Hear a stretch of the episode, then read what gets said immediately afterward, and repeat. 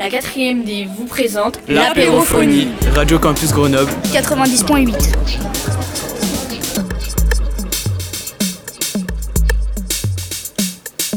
Bonjour, bienvenue sur Radio Campus Grenoble. Nous sommes les élèves de la classe des 4e D du collège La Salle L'Aigle à Grenoble. Nous allons faire une émission sur des sujets qui nous préoccupent. Au sommaire, dans cette émission, on va aborder les thèmes de la liberté sous plusieurs formats interviews, micro-trottoirs, chroniques, reportages. On parlera aussi bien de la liberté vestimentaire que de la liberté des femmes, ainsi que la liberté d'expression et de culte, mais aussi celle de la musique. Eh bonjour. Les Radio Campus qui vous accompagnent sur Salut Camille, salut Mendy Salut Lou. Salut les filles. Yo la team, on va vous parler de la liberté. Salut les auditeurs, on va vous parler de la liberté. La liberté de s'habiller dans les espaces publics. Tout d'abord, la liberté de s'habiller, c'est une liberté individuelle. Sur le principe, bah, on a le droit de s'habiller comme, bon nous semble, mais euh, cette liberté, bah, elle a quand même des limites euh, dans les espaces publics, comme tout ce qui touche à la vie privée, la nudité. Euh, ces, règles, on les, quand même, on les impose nous-mêmes, comme les conventions sociales. Et par exemple, bah, on ne se promène pas torse nu ou nu. Même si je doute que beaucoup de personnes le feraient. De toute façon, c'est interdit et bizarre. On a posé une question aux élèves de 4e. Est-on vraiment libre de s'habiller comme, comme on veut? Après ce débat sur l'uniforme, voyons voir si nous sommes vraiment libres de s'habiller comme on veut. Une classe a été questionnée sur euh, le sujet. 27% qui représentent 7 sur 26 sont pour et 73% qui représentent 19 sur 26 sont contre. Un élève affirme que s'ils mettent en place les uniformes à l'école, cela leur ferait gagner du temps, car que ce soit en primaire, au collège, au lycée, voire les plus grandes études, tout le monde prépare leur tenue la veille ou le matin avant d'aller à leur école. Un élève parle de fierté, il serait fier de montrer qu'il représente son école. Un autre élève relève que cela arrêterait la jalousie entre tous les camarades. Des personnes ont des parents qui peuvent et veulent acheter des grandes marques, tout ce que leurs enfants veulent comme habits, mais il y en a où leurs parents ne veulent pas ou ne peuvent pas, ce qui crée de la, de la jalousie. Avec l'uniforme, cela mettrait un peu au même niveau selon eux. Un élève a affirmé que la blouse serait bien pour euh, l'uniforme. D'autres se disent contre car cela réduirait leur liberté. D'autres élèves qui sont contre diraient que cela les obligerait à, la, à, le laver plus souvent. Une élève dit aussi que c'est un plaisir de pouvoir choisir ses habits le matin. L'Assemblée générale avait d'ailleurs rejeté la loi visant à le rendre obligatoire. Un enseignant qui a témoigné pour le Parisien il dit que l'uniforme n'est pas une baguette magique, cela n'effacerait pas les inégalités. Deux mères d'élèves ont dit que cela qu'elles seraient contre pour l'uniforme. Ah, dans la revue Le Monde des ados, aux Antilles, la moitié des collèges l'ont imposé dès 1880. Brigitte Macron, l'épouse d'Emmanuel Macron, notre président, veut imposer l'uniforme à l'école et au collège. Une élève âgée de 12 ans dit que le fait de porter un uniforme réduirait les discriminations sur les tenues vestimentaires, il n'y aurait plus de marques. Des personnes qui sont pour diraient que cela éviterait le harcèlement. Une autre est contre cette idée car selon elle, le fait de choisir nos habits nous fait nous sentir mieux. Chaque élève ne doit pas être obligé de mettre un habit qu'il n'aime pas ou qu'il ne se sent pas à l'aise dedans. Un habit est une liberté, il ne doit pas être imposé. Des personnes qui, qui le portent déjà ont appris à exprimer leur personnalité par leurs paroles et non pas par leurs actes. Certains élèves, eux, veulent exprimer leur, la personne qu'ils sont à travers leur habit. Ils sont donc contre l'uniforme. Nous avons consulté un site internet, Technosciences. Les arguments pour sont uniforme permet aux enfants de se consacrer à leur objectif et non à leur tenue. Les avis seront partagés car certaines personnes n'aiment pas forcément l'uniforme qui leur est imposé car tout le monde a de différentes préférences. Mais aussi l'uniforme est cher et il est incommodé. Sur un site internet nommé GoStudent, nous avons trouvé d'autres raisons. Tout d'abord, il y a le sentiment d'appartenance, être heureux d'appartenir à ce collège.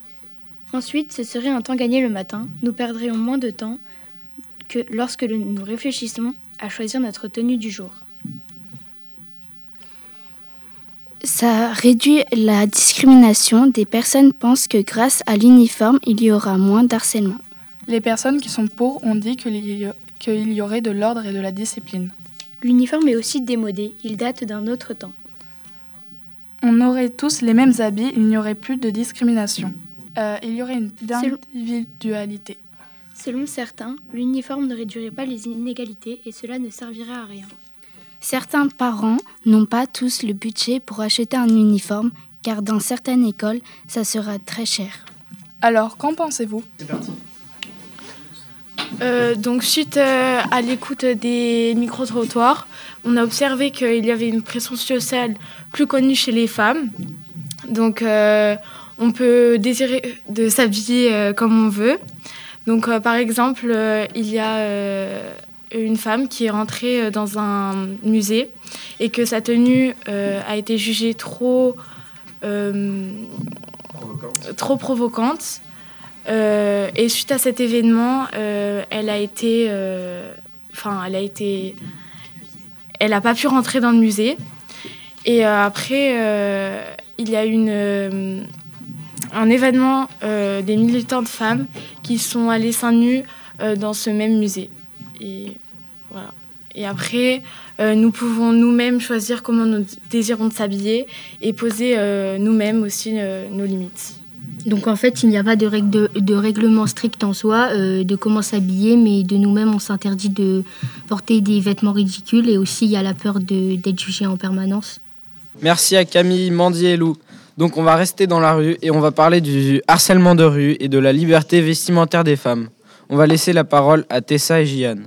Bonjour, bienvenue sur Radio Campus Grenoble. Aujourd'hui, on va parler d'un sujet qui se questionne. Est-ce qu'on est réellement libre de s'habiller comme on le souhaite? Énormément de personnes en France subissent de l'harcèlement de rue. C'est des pratiques d'harcèlement sexuel subies principalement par des femmes dans l'espace public de la part d'un inconnu de genre masculin. En France, 86% des femmes déclarent avoir subi au cours de leur vie au moins une forme d'harcèlement dans la rue, du regard au sifflement allant jusqu'aux attouchements. On rappelle qu'aucun harcèlement n'est justifiable et l'argument de la tenue provoquant est juste tout simplement pitoyable. Alors que certains hommes justifient l'harcèlement de rue par la petite tenue, paradoxalement, les femmes voilées déclarent aussi avoir subi de, des actes de violence, des coups jusqu'au meurtre. Et que dit la loi par rapport à la tenue vestimentaire? La loi pose des limites à la tenue vestimentaire. Dans la loi numéro 2010-1192 du 11 octobre 2010, nul ne peut, dans l'espace public, porter une tenue destinée à dissimuler son visage. Et selon l'article L.2 1113-2 du CGCT, il est rigoureusement interdit à toute personne en dehors de la plage et ses abords immédiats de circuler dans la voie publique, de fréquenter des lieux publics de la commune dans une tenue vestimentaire limitée au port du maillot de bain ou le torse nu. Et d'une façon générale, dans toute tenue qui est considérée comme manifestant contraire à la décence, et ce durant les sites de la saison balnéaire. D'après les lois, nous ne pouvons pas circuler dans les rues en maillot de bain, mais nous, aussi, nous ne pouvons pas porter des tenues, des vêtements religieux comme la burqa ou encore le niqab, qui sont interdits par la loi. Mais c'est surtout l'homme, à l'homme d'être éduqué. Présent, on quitte la rue pour rentrer à la maison et voir de plus près comment certaines femmes peuvent être exploitées. Isée, Capucine, Camille, Jenna. Présente l'égalité. Présente l'égalité homme-femme au foyer. Un micro-trottoir pour Campus Grenoble. Euh, Est-ce qu'à la maison, il y a un homme et une femme? Euh, bah, j'ai les parents divorcés. Du coup, bah, il y a une femme et un homme. Ok. Euh, du coup, euh, qui fait le plus de tâches ménagères? Euh, ma mère. Ok. Et euh, qu'est-ce qu'elle fait? Bah, euh, la vaisselle et le ménage. Ok. Et est-ce que euh, vous trouvez ça normal que ce soit plus euh, votre mère qui fait euh, le ménage que ton père? Bah, chez mon père, c'est une femme de ménage. Du coup, bah, enfin, non, c'est pas normal, mais vas-y, euh, mon père, il fait pas, quoi. Ok. Donc chez toi, est-ce qu'il y a un homme et une femme? Euh, oui. Euh, Qui fait le plus de tâches ménagères? Euh, mon père. Et euh, qu'est-ce qu'il fait ton père? Euh, il passe l'aspirateur, il range les chambres, il fait la vaisselle, euh, passe la serpillière. Voilà. Et est-ce que tu trouves ça normal que ce soit lui qui fasse le plus de tâches? Ouais. Ok. Chez toi, est-ce qu'il y a un homme et une femme à la maison? Euh, oui, il y a mon père, ma mère et ma soeur. À la maison, qui fait le plus de tâches ménagères Euh, bah, c'est les deux. Il y a mon père euh, qui fait souvent euh, la cuisine et tout. Ma mère, des fois aussi un peu. Il y a mon père, il fait la vaisselle. Il y a ma mère, elle lance le sèche-lin. Et, est-ce que tu trouves ça normal Bah oui, c'est normal qu'ils se partagent les tâches, que ce soit pas toujours la femme qui fasse. Ok. à la maison, est-ce qu'il y a un homme et une femme, ou seulement un homme, ou seulement une femme? Euh, bah, il y a les deux parce que bah, le soir, euh, mon père il fait la vaisselle et autrement, bah, vu qu'il travaille, bah, c'est ma mère qui fait le ménage. Donc, euh, qui fait le plus de tâches ménagères? Bah, C'est ma mère parce que mon père travaille. Et qu'est-ce qu'elle fait? Bah, Du coup, on a une femme de ménage à la maison, mais autrement, bah, vu que bah, des fois c'est un peu en bazar, bah, elle fait bah, le ménage ou bah, le lave-vaisselle et tout. Autrement, mon père il fait le. Et est-ce que vous trouvez ça normal? Que ce soit plus la femme qui fasse euh, les tâches ménagères que Bah non, parce qu'il y a, y a beaucoup de personnes qui disent euh, la place de la femme c'est la cuisine, nanana et tout. Alors que bah non, en fait, euh, c'est pas très normal. Pour moi, c'est pareil et tout. Et puis en fait, vu qu'on dit femme de ménage, bah il y en a dans leur tête, c'est la femme qui doit faire le ménage. Alors que bah non, en fait, c'est pas normal. Bah, on a eu une conclusion comme quoi c'était pas normal que ça soit que la femme qui fasse le ménage, que ça devrait être l'homme aussi. Il y a beaucoup plus de cas différents qu'on pensait ça dépend dans chaque, euh, dans chaque famille. Enfin. Bah, les parents, ils montrent déjà bien l'exemple euh, que ce soit le père et la mère qui fassent le ménage. Et euh, du coup, bah, les enfants, ça va leur donner l'habitude et que ça va être normal que ce soit l'homme et la femme qui fassent le ménage. Et oui, il y a aussi des choses à raconter sur la femme au foyer, mais passons de la maison au boulot, car leur liberté au travail qui n'est pas encore gagnée est un sujet tout aussi délicat.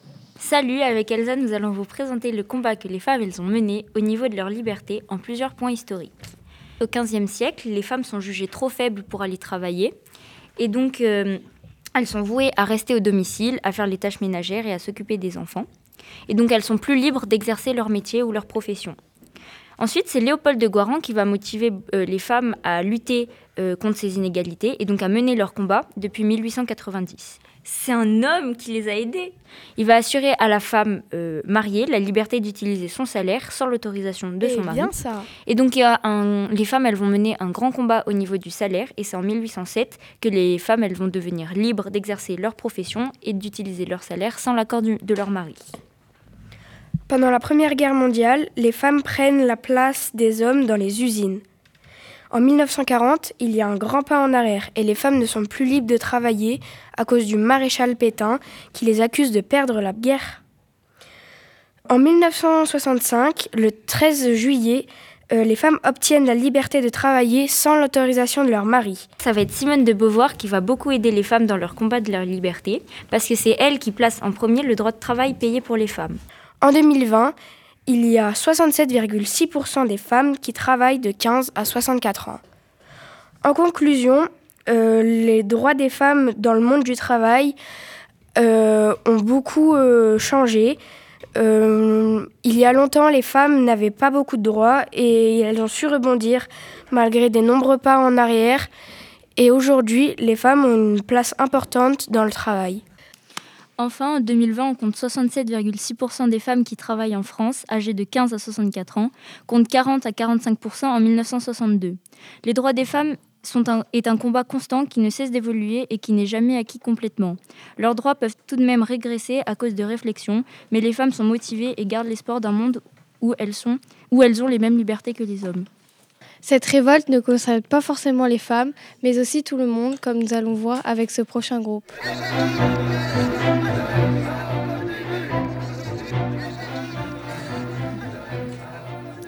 Bonjour à tous et à tous, nous sommes heureux d'être ici sur Radio Campus Grenoble 90.8.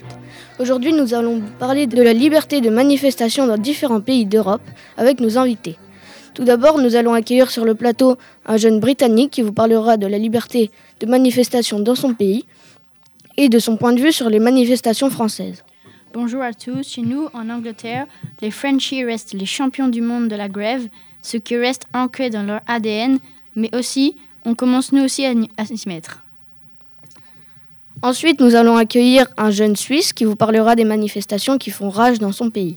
Bonjour, nous aussi en Suisse, les plus gros carnages réunissent plus de 28 manifestants dans un lycée et tous les moyens ont été bons et pris par le gouvernement pour éviter le dérapage. Pour finir, nous allons accueillir un jeune Hongrois qui vous parlera de la liberté de manifestation dans son pays. Bonjour, nous les Hongrois, et particulièrement les enseignants, n'avons pas le droit de manifester sous peine de perdre emploi. Malgré notre, notre volonté et notre désir, notre président ne fait rien. C'est grâce à toutes ces interviews de citoyens de différents pays que nous remarquons la diversité du droit de grève dans certains pays d'Europe. Commençons par les Anglais, qui voyaient très mal les manifestations, mais qui commencent à s'y mettre. Poursuivons en Suisse, là-bas, les manifestations ne sont pas un sujet d'actualité, où les plus grosses réunissent à peine 28 personnes. Et finissons en Hongrie, où plusieurs professions peuvent perdre leurs emplois après avoir fait grève ou manifesté. Et nous, en France, comment cela se passe-t-il? La France, pays inventeur de la manifestation, qualifié de champion du monde par les Anglais, la grève, seul levier de contestation pour les syndicats.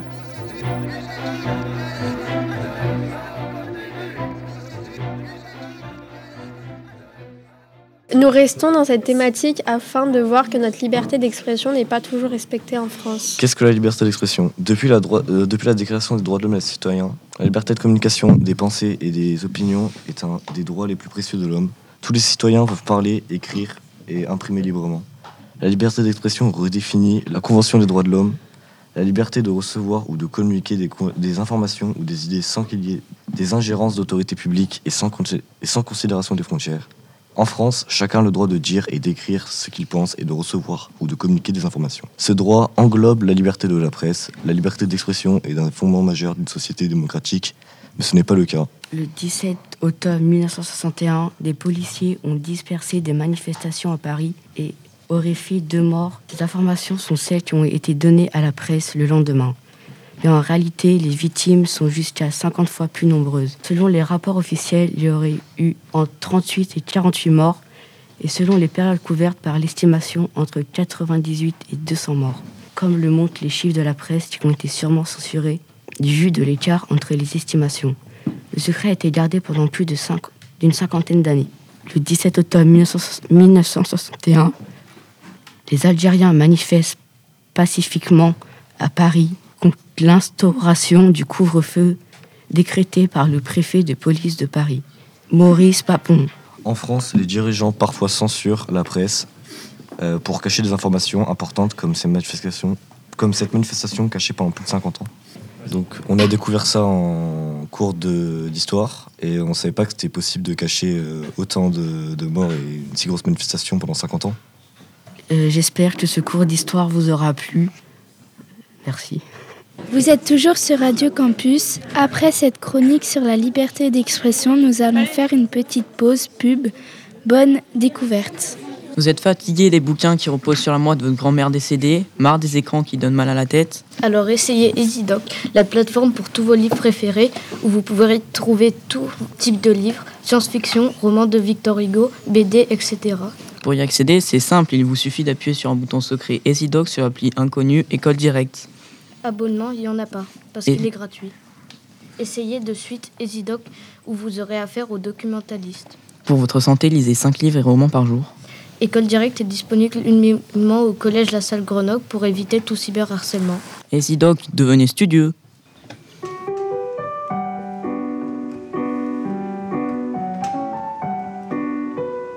Ici Radio Campus Grenoble 90.8 et c'est l'apérophonie. Merci avec nous sur Radio Campus Grenoble. C'était un sujet compliqué, maintenant un sujet beaucoup plus résistant, la musique. Bonjour, et aujourd'hui on va vous parler euh, du rap euh, avant et maintenant. Euh, dans la fin des années 80, le rap est créé et issu de la funk, mais il reste quand même très festif. C'est dans les années 90 que le rap dénonce la violence de la vie, de banlieue et des ghettos. Les textes expriment le train de vie de certains jeunes en difficulté et qui cherchent à sortir de, la misère. Et euh, de nos jours, certains rappeurs sont, sont beaucoup moins violents et cherchent à faire passer des messages euh, non provocateurs. Mais il reste encore des rappeurs très vulgaires. Par exemple, Caris, qui est euh, très violent dans ses textes, notamment avec le titre Chouin. Contrairement à Orelsan ou Tiakola, qui ont participé aux Victoires de la musique 2022, tout de suite, nous écoutons un extrait rapide d'une de leurs musiques. Me voir à tous les matchs. Je rentre au collège, on me traite de bourge. Normal, mes chaussures coûtent une blinde. Je veux plus les mettre Mon père s'énerve, toi t'as tout, nous on avait rien. J'ai 12 ans, je fous le bordel encore pour essayer de me faire des potes. Le prof de musique se fout en l'air, il est au paradis des profs.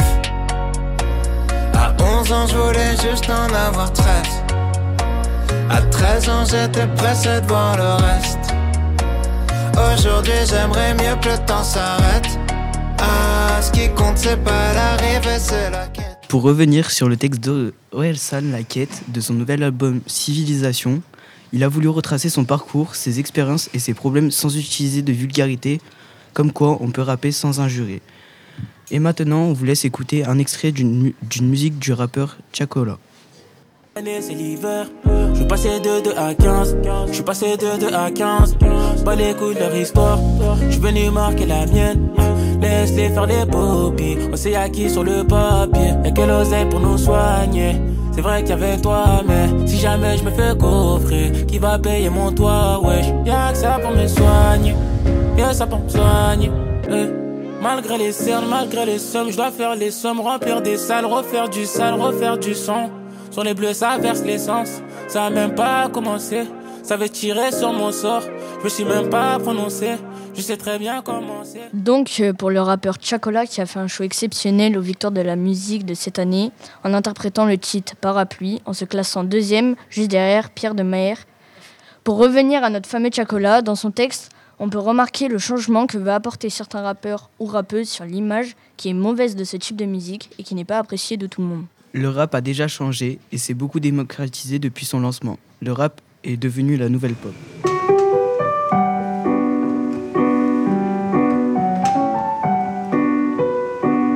Radio Campus. Grenoble 90.8. Et c'est la pérophonie. Radio Campus Grenoble. Radio Campus Grenoble. Bah.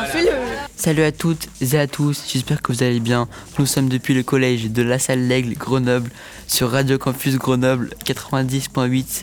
Aujourd'hui, nous allons parler de la liberté de culte. Vous pouvez nous rejoindre à tout instant. Nous vous rappelons également que nous répétons souvent notre thème pour que les gens puissent se, raccro- se raccrocher, même s'il arrive 5 minutes après. C'est très simple. Aujourd'hui, nous allons voir les trois principales religions que de nombreux gens connaissent. Nous aurons en témoignage moi-même et deux autres personnes qui vont en témoigner. Alors tout d'abord, qu'est-ce que la liberté de culte? La liberté de culte, c'est pouvoir pratiquer n'importe quelle religion et d'exprimer sa religion sans être jugé, mais sans s'en vanter et sans troubler l'ordre public. Nous savons également que dans le monde, il y a plus de croyants que de non-croyants. Donc euh, nous allons voir euh, comment les croyants vivent cela. Nous, allons, nous avons avec nous trois personnes de religions différentes, l'islam, le christianisme et le judaïsme. Chacun va nous parler de comment ils vivent cela, s'ils se sentent oppressés, etc. Tout de suite, la personne de confession chrétienne catholique va en témoigner. Bonjour, je m'appelle Ilan, j'ai 13 ans, je suis de confession chrétienne catholique. Euh, pour moi, euh, en France, les chrétiens, ils sont bien accueillis. Je me sens pas oppressée en France et personne ne me rejette. Je suis bien accueillie dans les groupes et voilà. Tout de suite, ensuite, notre pote Maxime va parler de sa situation en France. Bonjour, je m'appelle Maxime, j'ai 13 ans et je suis en quatrième. Je suis de confession juive et parfois des personnes me font des blagues en rapport avec la Deuxième Guerre mondiale. Quelques gens me rejettent et me discriminent, mais malgré cela, je me sens assez bien en France. Enfin, la personne. Enfin, Jeanne va en témoigner. Là, s'il doit reparler, faut qu'il euh, le mette comme ça. Enfin, Jeanne va parler de sa situation en France également. Euh, bonjour, je m'appelle Jeanne, j'ai 13 ans et je suis en quatrième. Euh, bah, en France, en soi, dans la loi, on est plutôt bien accueillis et c'est plutôt euh, les personnes qui nous font euh, rejeter, enfin qui nous rejettent. Euh, comme pour exemple, les femmes voilées n'ont pas le droit de porter le voile à l'intérieur de l'école et beaucoup d'entre elles se font agresser pour je ne sais quelle raison.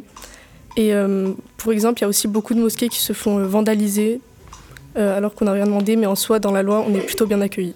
Donc maintenant, ça vous donne une idée de ce que les différentes religions ressentent et subissent? Donc euh, la morale de cette chronique, vous avez le droit de ne pas aimer les gens, mais n'allez pas leur dire et les rejeter. Donc essayez d'être gentil avec eux. Merci de nous avoir écoutés sur Radio Campus Grenoble. On espère que ça vous a plu. Vous pouvez nous retrouver en podcast www.campusgrenoble.org.